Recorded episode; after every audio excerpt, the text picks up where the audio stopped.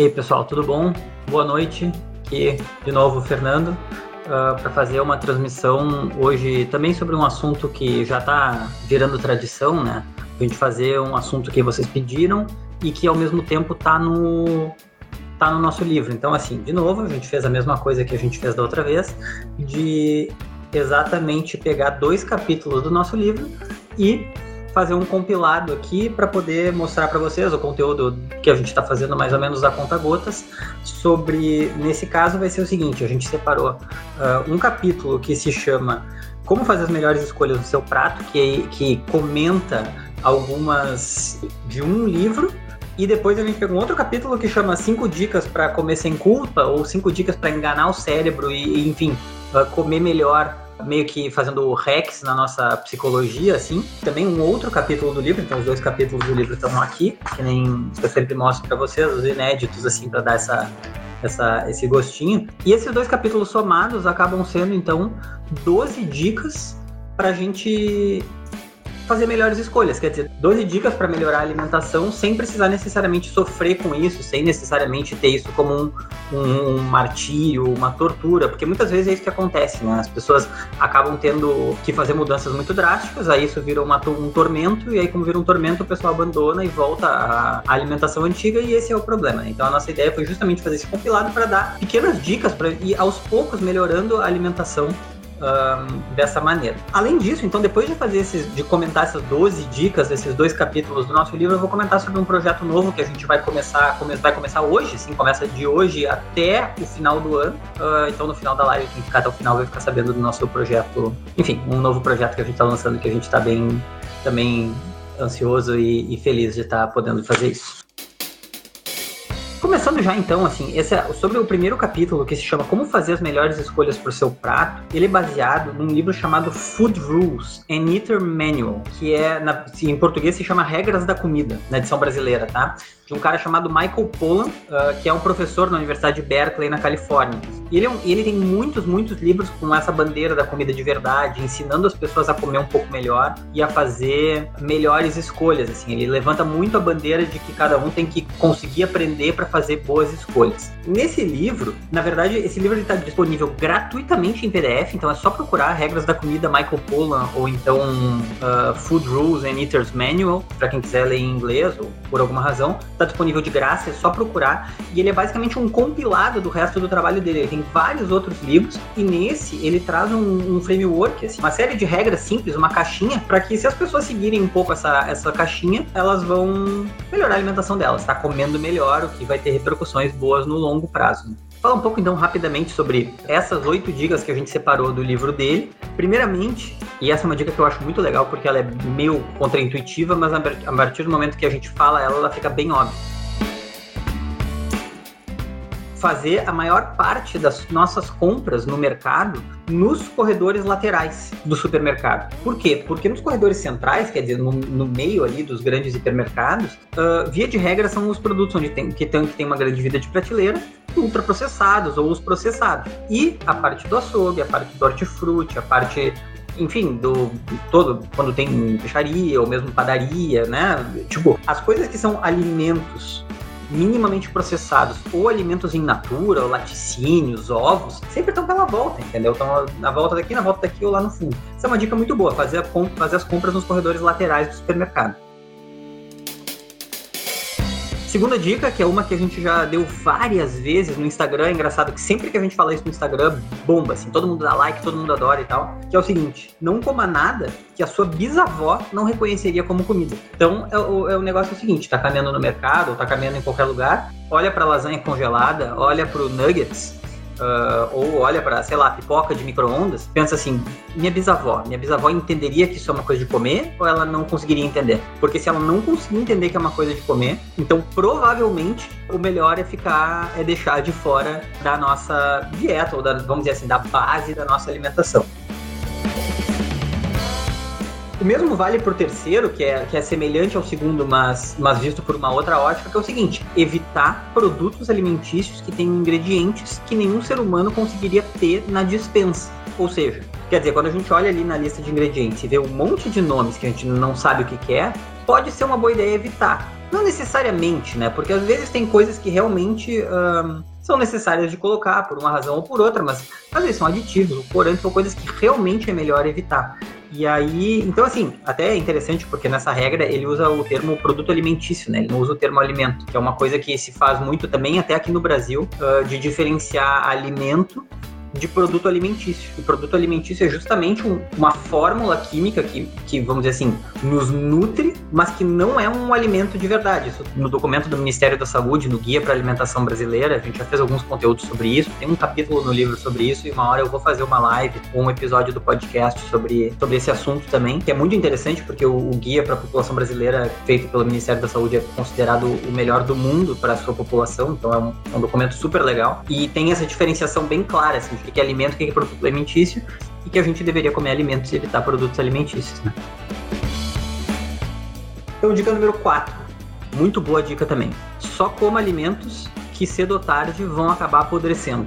Isso também é uma dica que parece um pouco contraintuitiva porque a gente não se dá conta, mas assim, bactérias, fungos e insetos, de alguma maneira. Olha a Andresa Dias dizendo que é o Cid Moreira da Autoridade Fitness. Boa bactérias, fungos e insetos estão competindo pelos mesmos alimentos que nós. Quer dizer, se o alimento é um alimento de verdade, é uma coisa que serve na natureza para transferir nutrientes de um lado para o outro, uh, então esse alimento tem que apodrecer. Quer dizer, realmente, se a gente deixar ele na rua, a natureza tem que, tem que consumir ele. E muitas das coisas que a gente compra no supermercado, tu abre e deixa ali. O livro da primeira dica, a Primora falou, o livro se chama Food Rules An Eater's Manual. Em português se chama Regras da Comida. Todas essas oito primeiras dicas são desse livro, tá? Não é só a primeira. Uh, são todas as oito desse, desse livro. Alimentos que acabariam apodrecendo, não, não, os ultraprocessados, justamente eles são feitos para aumentar a vida de prateleira dos produtos. E se, se é feito para aumentar a vida de prateleira dos produtos, quer dizer que ele vai durar mais tempo do que naturalmente um produto um, um produto duraria. Uma vez eu fiz um, um, um teste, tem um vídeo interessante que é o vídeo que mostra as batatinhas do McDonald's, né? Deixadas dias, dias, meses e o troço não apodrece nunca. É uma coisa horrível, porque né, uma batata. Eu fiz isso uma vez com aquelas, com uma maçãzinha, tava de avião, no tempo que eles davam aquela coisinha com umas maçãzinhas cortadas, assim. Eram três, três triângulos de maçã que eu não comi, deixei na minha mochila, levei para casa e deixei aberto a coisa eu acho que demorou uns 4 ou 5 dias para ficar preta. A maçã fica preta. E é uma coisa incrível. Quem já cortou uma maçã sabe que né, demora meia dúzia de minutos ali e a coisa e a coisa fica preta na hora, se é uma maçã de verdade, né? E a maçã que eles dão no avião, eu não sei de verdade o que, eles colocam no avião, mas realmente demorou vários dias para ela pretear como uma maçã normal demoraria, sei lá, meia hora. Essa é uma outra pequena história que, que ilustra essa dica número 4. Dica número 5 também serve para facilitar na hora de tomar as decisões, se possível evitar o supermercado. Quer dizer, fazer compra em hortifruti, em açougue, em feira, facilita, porque nesses lugares, esses lugares estão repletos de alimentos naturais, repletos de alimentos frescos, e é muito mais fácil acertar na hora de comprar comida de verdade nesses lugares do que no supermercado. Dica número 6, Prefiro alimentos que tenham sido preparados por humanos e não por máquinas. Uh, ó, o Lucas Vitório está perguntando se sou eu que desenho também. Não sou eu que desenho, sempre respondo essa pergunta. Não sou eu que desenho, não sou nem necessariamente eu que preparo todos os conteúdos. Eu faço parte da equipe que escreve os roteiros, mas tem gente numa equipe que só pesquisa. Uh, tem o Augusto, que por sinal está assistindo a live aí, que é quem faz os desenhos. A gente escreve, tem um monte de gente que edita também. Quer dizer, uh, um monte de gente. Ó, a Andresa dizendo que o supermercado é lugar de comprar produto de limpeza é verdade. Tem um monte de gente que, que trabalha para os conteúdos acontecerem, não sou só eu, tem bastante gente que pensa que isso é um projeto de uma pessoa só, e não é verdade. É um projeto de muitas, muitas, muitas pessoas. Então eu preferi alimentos que tenham sido preparados por humanos e não por máquinas, também por uma lógica bem simples, né? Quando, quando tu tem uma indústria produzindo alguma coisa, sempre vai ser exagerado no sal, exagerar no açúcar, exagerar na gordura, uh, sempre com algum objetivo diferente, tornar o troço mais palatável do que deveria ser, aumentar a vida de prateleira, sempre coisas que tem. Assim, a lógica é a seguinte: a, o produtor alimentício, o produtor que produz, a indústria que produz isso, a cliente dela é o supermercado, é o pão de açúcar, é o, sei lá, aqui no Rio Grande do Sul, o Zafari, são as redes, o Dia é, esses são os clientes dela. Nós compramos porque tá ali, no supermercado. Então o que eles têm que fazer é aumentar a vida de prateleira do produto. Eles estão só de forma secundária pensando na nossa saúde, né? Nós é que estamos de forma primária pensando na nossa saúde. Eles estão pensando em satisfazer o cliente deles, que é o mercado de grande consumo, assim, de prateleiras. Né? Evitar produtos que tenham sido feitos por máquinas e, de preferência, produtos que tenham sido feitos por humanos, se possível, produtos que tenham sido feitos por você mesmo, por nós, ou enfim, em família e tal, mas aí, né? Cada um, cada um leva a sua vida da sua maneira. Dica número 7. Não é comida se chegou pela janela do seu carro. Isso porque, né, a cultura do drive-thru, via de regra, drive-thru é furada porque vai te entregar uma comida que não é uma bela comida.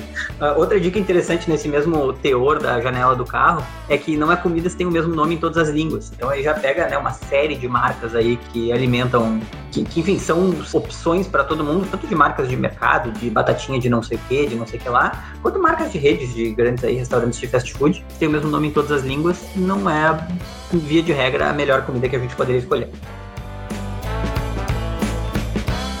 E a última regra que a gente vai comentar desse livro aqui, ou a última dica, no caso, né? São regras para ele, para nós são só dicas. Fazer refeições coloridas. E fazer refeições coloridas aqui, até tem um parágrafo mais longo no final, explicando que não é por uma questão estética, de que ah, colorido é legal, uma coisa assim porque realmente muitas vezes as cores dos alimentos elas refletem diferentes tipos de micronutrientes que esses alimentos contêm.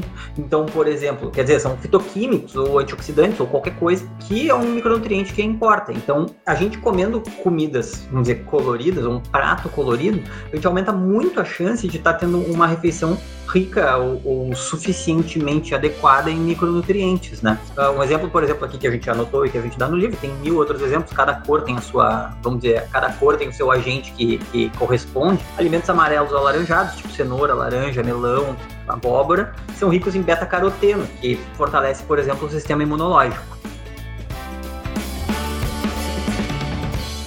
É isso. Esses primeiros 13 minutos foram sobre o livro do Michael Pollan, Regras da Comida, An Eater's Manual, tá? Agora a gente vai passar para o segundo livro que a gente comenta, que é um livro de um pesquisador chamado Brian Wansink, que é um especialista em, em comportamento alimentar o, o livro dele não, não tem em português, ele chama Slim by Design: Mindless Eating Solutions for Everyday Life. Uma tradução livre, assim, uma tradução mais ou menos, né? Como tradução livre, exatamente. Magro pelo design, soluções de alimentação inconscientes para o dia a dia. Então ele tem toda essa pegada, como ele é um cara que estuda comportamento alimentar, ele tem toda essa pegada de assim, o que que faz a gente se comportar da forma como a gente se comporta? O que que faz a gente comer as coisas que a gente come? Por que que a gente está fazendo isso? E será que tem alguma coisa que a gente está fazendo sem perceber que a gente poderia poderia, de alguma maneira, enganar o nosso cérebro, algum truque bem prático de coisas que possa, possam fazer a gente ter uma, uma alimentação melhor. E aí acontece que tem. Ó, o Maurício mandou um aceno, um aceno pro Maurício aí. O que, que acontece? Ele, aqui, a gente também, a gente usou esse livro como referência. O, o canal do YouTube Vox fez um, que é um canal muito legal, para quem não conhece, vale a pena conhecer. É um canal muito, muito bacana mesmo.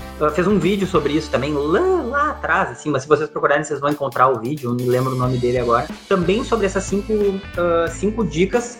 No caso, são dicas para comemorar as festas sem culpa, porque eles usam eles usam um, eles usam a, o mote das festas de fim de ano, eu acho, para explicar como é que tu pode enganar o cérebro para comer menos. Mas a gente pode usar isso para qualquer uh, para qualquer momento da vida, né? E agora eu vou falar sobre essas cinco dicas desse livro do cara chamado Brian Wansing. Uh, o livro se chama Slim by Design, tá? Só para quem quiser buscar, pode buscar com o nome primeira dica é a seguinte: é sobre o tamanho. Sobre essas cinco dicas, a gente usa uma série de vídeos no Instagram também. Então, quem quiser depois pode ir lá no Instagram agora. Tem cinco vídeos, cada um com menos de um minuto, cada um falando de uma dica separada. Mas enfim, vou falar delas aqui agora, então tamo aí. O segredo pode estar no tamanho e na cor do prato um experimento onde pessoas receberam pratos vermelhos e pratos brancos e elas podiam escolher se servir de macarrão com molho vermelho ou de macarrão com molho branco. E aí as pessoas que tinham prato vermelho e que escolheram o molho vermelho e as pessoas que tinham um prato branco e que escolheram o molho branco, quer dizer, quem escolheu a comida da mesma cor do prato, acabou comendo 18% a mais do que quem escolheu a comida e o prato de cores diferentes. Isso porque, segundo os pesquisadores, o contraste entre a comida e o prato dá uma noção mais clara para o teu cérebro filtro de o quanto de verdade de comida tu tá ingerindo. E com essa percepção mais clara, a pessoa acaba comendo menos, porque ela tem uma noção melhor do que ela tá comendo. E o mesmo vale pro tamanho do prato. E essa do tamanho do prato é impressionante, porque assim, comprar um prato de outra cor é uma coisa difícil, mas mudar o tamanho do prato é uma coisa que todo mundo pode fazer. Quando tu come um prato menor, assim, tem um outro estudo que diz, uma revisão de estudos sobre o tema mostra que as pessoas que comem pratos menores comem em média 30% a menos que pessoas que comem em pratos grandes. 30% a menos, é um terço da comida só por causa do tamanho do prato. Por que isso? Porque se a gente come um prato menor, vamos dizer, naquele prato que não é um pires, não um prato normal, mas um prato daquele tamanho de sobremesa, talvez, sei lá. De novo, o cérebro tem a percepção que, opa, estou comendo um prato cheio. Então ele manda um sinal de saciedade pro nosso corpo de que é muito maior do que se a gente come um prato gigante, tipo aqueles restaurantes que servem um prato gigante e um pouquinho de comida no meio. Tem a impressão que tu tá comendo menos. Pode ser a mesma quantidade de comida, mas um prato pequeno o cérebro percebe como mais comida e acaba, de fato, sentindo mais saciedade. Tu acaba comendo menos. Pô, 30% a menos, desculpem o palavrão, mas 30% a menos é muita coisa, imagina, né? Muita coisa. Segunda dica sobre aqui, ó, a gente deu para ela o nome de porque os olhos não veem, o estômago não pede. O que isso quer dizer? Tem estudos que mostram que pessoas que se servem direto do fogão e não botam a comida na mesa, ou do fogão, de um balcão auxiliar, né? Mas não é todo mundo que tem um balcão auxiliar, então direto do fogão, comem 20% a menos do que pessoas que botam a comida na mesa antes de se servir. Isso tem a ver justamente com o fato de que, assim, bom, a pessoa tem que tomar a decisão de levantar, tem que tomar a decisão de ir até lá. Muitas vezes a preguiça vence e a pessoa acaba não comendo. 20% a menos também é bastante. Imagina, para uma, uma pessoa que está com uma restrição de uma restrição calórica, ao invés de comer 2 mil calorias, a pessoa come 1.600. Diminui 400 calorias só de deixar comida no fogão, entendeu? Ah, é, é, é bastante, assim, esses percentuais, eles são muito, muito uh, muito relevante, sabe? Se a pessoa não abre mão de botar comida na mesa, que também é muito válido, eu, por exemplo, a gente gosta de botar comida na mesa aqui em casa porque a gente acha uma coisa bacana de comer aqui, eu e meu namorado. Mas dá para botar com tampa, né? Com tampa já, já é suficiente para diminuir justamente o ímpeto de se servir mais sem pensar. Porque justamente com a tampa a pessoa não tá enxergando e tal, já, já muda a tua relação com o fato de, com o fato de se servir. Essa mesma dica vale para quando sobrar comida e for botar na geladeira. Quer dizer, guardar, pegar os recipientes foscos que vocês têm, pote que não dê para ver o que tem dentro e botar as comidas que são menos nutritivas, ou enfim, as comidas que vocês decidirem que devem ser mais evitadas, e ou embrulhar em papel alumínio e botar nos recipientes transparentes, o que for salada, o que forem as comidas, vamos dizer, melhores de comer em maior quantidade. Assim. Dica número dois, que os olhos não veem, o estômago não pede. Dica número 3. Essa também é bem interessante porque também tem um percentual bem. Uh, bem, a Cheyenne para mandar um oi, oi para vocês comer conscientemente é a chave para o sucesso. Hoje em dia tá na moda essa coisa de comer conscientemente e tal, e fica uma coisa meio vaga também. O que é comer conscientemente, o que, que não é? E aí aqui tem um número muito interessante que é o seguinte, ó. Uh, os nossos estômagos e o nosso cérebro, o nosso corpo, ele não é uma calculadora, ele não é, ele não é bom de matemática. Então, quando a gente tá comendo, assim, uma situação boa, comendo em família, conversando e tal, ou numa situação não tão boa, comendo e assistindo televisão, a gente não tá prestando atenção na comida, então a gente não consegue perceber de novo, é sempre a questão da percepção, perceber de verdade a quantidade de alimento que a gente está ingerindo. E aí tem uma pesquisa que o Brian Wansi, que o pesquisador cita no livro dele, um, sobre pessoas que estão saindo de um restaurante italiano. Cinco minutos depois de sair do restaurante italiano, 31% das pessoas não conseguiam mais lembrar a quantidade de pão que elas tinham comido. E dessas pessoas, 12% negaram ter comido pão. Cinco minutos depois de sair do restaurante italiano, onde elas comeram pão. Ou seja, a grande questão é essa, né? Se a gente não tá prestando atenção, e no caso do restaurante é só porque tá com amigos, tá com família, enfim, tá num ambiente convivial. Mas se a gente não presta atenção no que a gente tá comendo, a gente acaba comendo mais. E aí acontece o que a, a Nana Romanelli tá falando aqui, que parece que o estômago tem vida própria. E é verdade, assim, a gente vai comendo no automático, vai fazendo as coisas no automático. Vai fazer as coisas no automático é pior, porque daí acaba que a gente come mais. Então essa também é uma dica para se a gente tiver querendo diminuir por qualquer razão a quantidade de comida que a gente está ingerindo, assim, prestar atenção de verdade, prestar atenção na, na refeição é uma dica bem importante. Dica número 4, dá prioridade para alimentos naturais. Uh, isso pode parecer óbvio, mas assim, nem sempre as pessoas vão pensar que uma uva é melhor que uma uva passa, por exemplo, para dar esse exemplo. Outra coisa, a gente é três vezes mais propenso a escolher a primeira opção que a gente enxerga na hora de servir o prato do que a quinta. Três vezes mais propenso. Olha, o Juan Vieira tá perguntando como fazer para diminuir a vontade de comer doce. Eu fiz uma live sobre isso semana passada, também de meia hora, acho que mais de meia hora. Tem agora um episódio do nosso podcast sobre isso. A gente tá uma live no episódio do podcast. Eu não sei se ele já foi pro ar, mas vai ir em breve. E ela tá no nosso YouTube também. Então, no nosso canal do YouTube, eu acho que ontem ou anteontem, talvez semana passada, uh, essa live sobre a vontade de diminuir a vontade de comer doce foi pro ar. É só buscar lá que tá lá. A gente é três vezes mais propenso a escolher a primeira opção que a gente vê do que a quinta. Então, assim, outra dica é, já fazendo o combo das dicas, deixar as saladas na mesa e as comidas que a gente, enfim, quer comer um pouco menos, a lasanha que a gente for fazer, lá no fogão. Então a chance de repetir a salada é muito maior do que a chance de repetir a lasanha que tá lá longe. É, e aí a Soraya tá dizendo, como prestar atenção no que a gente tá comendo quando estamos na social com os amigos? É verdade, é difícil prestar atenção. Tem que fazer um esforço, tentar prestar atenção uh, e talvez focar em, em não comer olhando TV ou vendo vídeo no YouTube ou alguma coisa assim.